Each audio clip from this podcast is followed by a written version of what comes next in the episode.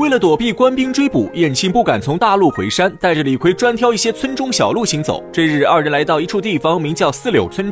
眼看天色已晚，燕青和李逵到村中的一个大户人家借宿。这家庄园的主人名叫狄太公。燕青为了隐瞒身份，谎称李逵是个出家道人。谁知狄太公听后，立刻跪倒在地，请求李逵出手救救自己女儿。李逵一问之下，才得知究竟。原来狄太公是本村富户，家中有上百口人，但狄太公膝下的嫡亲只有一个女儿，芳龄二十多岁。岁本来一家人和和睦睦，平安度日。可就在半年之前，狄太公女儿却突然遭了邪祟，把自己锁在屋中，闭门不出，甚至每天连饭都不吃。狄太公觉得事有蹊跷，便派人进房去打探情况。但奇怪的是，只要有人靠近房门，狄小姐就在房中大发脾气，还用不知道从哪里得来的砖石瓦片把来人乱打一通。狄太公家中的不少仆人都被狄小姐打过。狄太公认为女儿的反常举动是中了邪祟的缘故，于是到处找法师来家中驱邪。可法师请了不少，狄小姐的异常却没有消失，反而变本加厉。所以当狄太公听说李逵是出家道士时，便想请李逵出手驱逐邪祟。李逵一听大感新奇，他本就是唯恐天下不乱的性格，看到狄太公家竟有如此古怪之事，李逵立刻答应出手帮助。当日晚间，李逵吃饱喝足，手拿两把板斧去帮狄太公抓鬼。李逵孤身一人进到狄小姐的内院，却发现狄小姐房内点着油灯。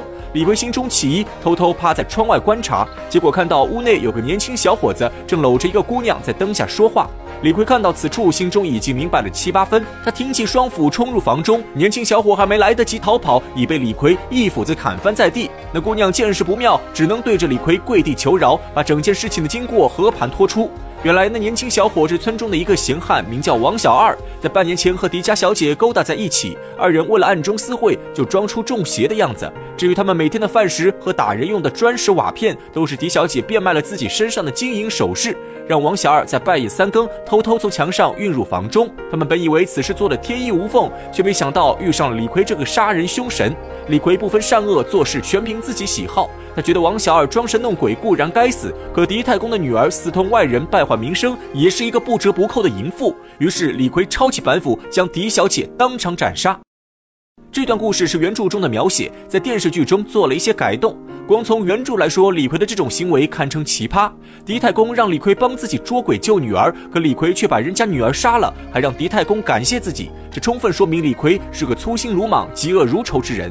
他的行为已经完全脱离了世俗规则的束缚，只按照自己的意愿和喜好行事。而狄太公女儿之死也说明一件事：做人还是要安分守己、规规矩矩，否则早晚会惹祸上身。狄太公虽然没了女儿，但他又不敢招惹李逵，只能强忍悲痛，好好招待李逵一番，然后亲自送走这两位瘟神。李逵和燕青继续赶路，很快又到了梁山附近的一个村子。李逵觉得在大户人家借宿要比住客栈舒服许多，于是又找到本村的一座大庄院敲门借宿。这家庄院的主人名叫刘太公，恰好刘太公也有一件烦心事，他的女儿两天前被两个强盗从家中掳走，至今未归。而今这两个强盗，一个号称是及时雨宋江，另一个号称是花和尚鲁智深。李逵一听，当场勃然大怒。他虽然生性暴躁，杀人如麻，可一向看不惯这些仗势欺人、强抢民女之事。更何况这件事还是宋江所为。本来在李逵心中，大哥宋江是一个响当当的英雄好汉。可是，在东京城时，看着宋江和李师师这样的烟花名妓，把酒言欢，乐不可支。宋江在李逵心中的形象已经下降许多。眼下宋江又做出这样的不耻之事，李逵更是怒不可遏。根本来不及辨明真假，李逵提起两把板斧，火速赶回梁山找宋江算账。到了忠义堂前，看着门口挂着的“替天行道，杏黄旗”，此时的李逵觉得上面四个字更像是一种嘲讽，于是直接挥动板斧，先把大旗拦腰砍断。宋江等人看到李逵安全回山，正准备嘘寒问暖欢迎李逵，却没想到李逵一回山就发疯一般砍了杏黄旗。正在众人疑惑之时，李逵又拿起板斧，直直冲向宋江，竟是真的想把宋江劈成两半。还好宋江旁边关胜、林冲等五虎将都在，众人一拥而上拦下李逵，问其原因。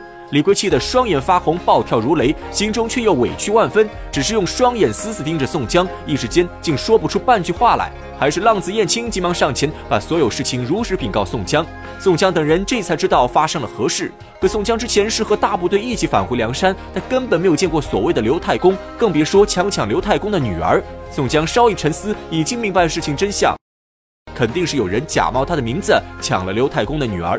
宋江把自己的推测告诉李逵，可李逵是个耿直脾气。他既然一心认定宋江干了这些龌龊之事，此时不管宋江说什么，在李逵看来都是借口。他觉得如果要证明宋江的清白，必须让宋江亲自下山去找刘太公当面对质。如果宋江真的抢了刘太公的女儿，李逵就会替天行道，把宋江当场斩杀。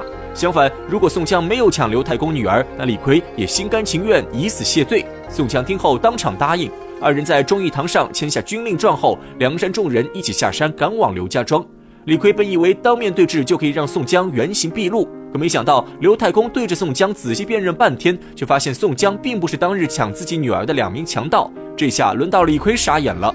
直到此时，他终于知道真的有人在假冒宋江。在燕青的建议下，李逵乖乖学起了廉颇，背着金条回到梁山负荆请罪。宋江自然不会真的责怪李逵，把李逵当众吓唬一番后，宋江让李逵和燕青下山查清此事，找到假冒宋江之人，并且救出刘太公的女儿。完成任务后，宋江才会原谅李逵。李逵如释重负，带着燕青下山打探消息。经过一番调查后，燕青终于查清了事情经过。原来附近有座牛头山，最近新来了两个强盗，一个叫王江，一个叫董海。这二人占据牛头山，打着宋江的名号到处打家劫舍，就是他们二人抢了刘太公的女儿。李逵知道消息后，带着燕青星夜杀上牛头山，正好遇上王江和董海。这二人只是绿林中的普通强盗，稍微会一点拳脚功夫，根本不是李逵和燕青的对手。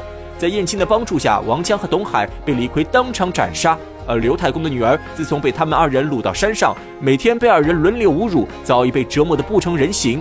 李逵顺手把刘太公女儿解救下山，又一把火烧了二人的道观，这才带着搜查出来的几千两白银和燕青一起返回梁山。这便是真假宋江的故事。由此可以看出，李逵是一个真性情的汉子，在大是大非面前，他敢于正面反抗宋江，同时他又是一个无比忠心的小弟，甚至比宋江本人还要在乎大哥的名声。也正是因为李逵有这样难能可贵的品质，他才会受到宋江的重用，一跃成为宋江手下的头号马仔。